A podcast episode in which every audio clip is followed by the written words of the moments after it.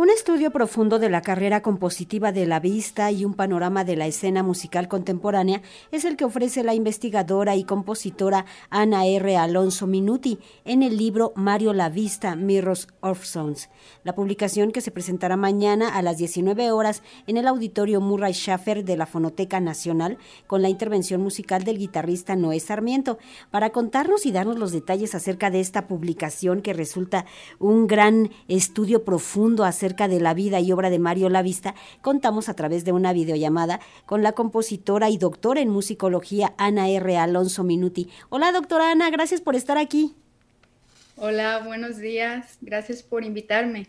Doctora, ¿cómo fue acercarse a este mundo fascinante de un creador como Mario Lavista, un compositor, sin duda uno de los más grandes que nos ha dado la escena mexicana?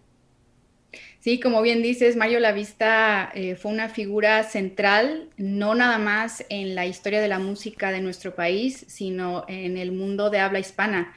Y de hecho fue el galardonado del premio Tomás Luis de Victoria, que es el reconocimiento más alto eh, a nivel Iberoamérica en composición musical. Y me acerqué a su música desde mis años como estudiante en, la maestría en musicología. Eh, porque me parecía fascinante, su música me abría un mundo de posibilidades hacia otras artes y entonces esta investigación en realidad tiene casi 20 años de ser gestada. El libro da cuenta de eh, la vida de alguien como el maestro Mario Lavista desde sus inicios. ¿Cómo fue? ¿Cómo inicia este texto? En realidad, este libro no es una biografía en el sentido tradicional, no es un recuento, digamos, de la vida y obra eh, de un individuo. Eh, es, una, es un acercamiento en donde el pasado, presente y futuro comulgan, en donde seres vivos y seres no vivos también comulgan.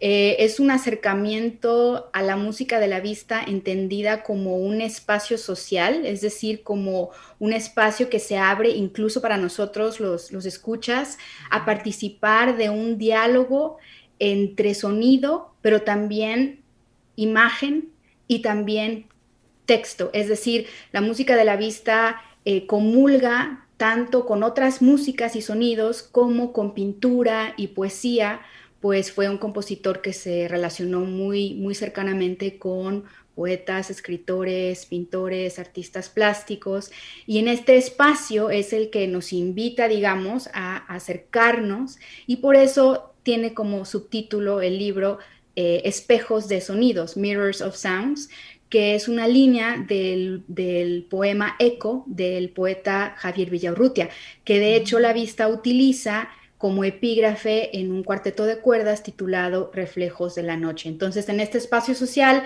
nosotros eh, como escuchas entramos en un diálogo, en una comunión con sonido, con imagen, con texto, eh, que se relacionan sónicamente, digamos, en esta metáfora, y se ven reflejados los unos en los otros. En esta investigación que hace doctora Ana, ¿no deja de sorprender a alguien como el aspecto creativo de Mario Lavista? Claro, claro que sí. No nada más el aspecto creativo y compositivo, que fue obviamente lo que lo caracterizó. Él, él tenía una vocación para la música eh, muy evidente, ¿no? Y sobre todo eh, otra tarea que él realizó. Sin embargo, hay que recordar que Mario Lavista no nada más fue un compositor, sino también fue un intelectual, fue un editor, fue un escritor, eh, fue un pedagogo, eh, entonces, eh, el, libro trata de, también de abarcar esas otras facetas del, compositor, siempre en diálogo con otras disciplinas, en diálogo con un contexto mucho más amplio. Entonces, por eso este libro yo considero que no nada más es sobre Mario Lavista, sino que Mario Lavista es como el punto de partida para hablar sobre un panorama de la escena musical, artística, intelectual del México de finales del siglo XX, que entra en diálogo no nada más con, con México, sino con el mundo. Es una visión cosmopolita que, se extiende hacia el ámbito internacional. También era un gran maestro, ahí tenemos a Gabriela Ortiz. Así Por un ejemplo nada más, porque además eran decenas de eh, discípulos de Mario Lavista. Sí, por supuesto, cuando, cuando hablamos del legado de un compositor, pues lo, primero que pensamos es en, los compositores que vinieron detrás de él, que fueron, eh, sus, digamos, sus discípulos, ¿no? Sus, sus, alumnos. Y en este caso es, muy interesante que menciones a Gabriela Ortiz, también podemos mencionar a Ana Lara, a Ebert Vázquez, un, un sinfín de, de compositores ahora muy renombrados, pero cada uno teniendo un sello muy particular. Entonces, en este sentido, todos coincidieron en que Mario Lavista como mentor, como maestro, les permitía una libertad expresiva, una libertad de creación.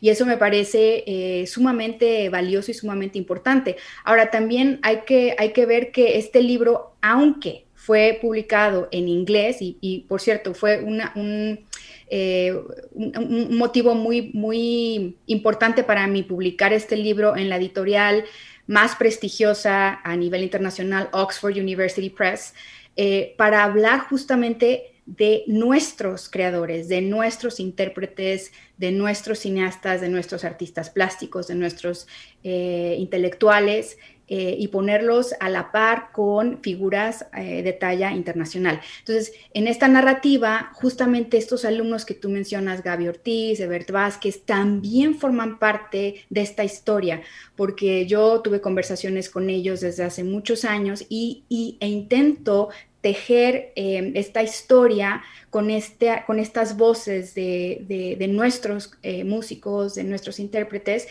y aunque la narrativa está en inglés, aunque el texto está en inglés, en las notas al pie de página vas a encontrar las citas del español original. Entonces, aunque eh, es un libro, digamos, de corte académico, aunque es un libro escrito en inglés, eh, está, está diseñado para ser leído eh, por cualquier persona, tiene un tono muy accesible y también para un público que no necesariamente tenga que manejar el inglés a la perfección, sino que también puede encontrar todas las referencias en español en las notas al pie.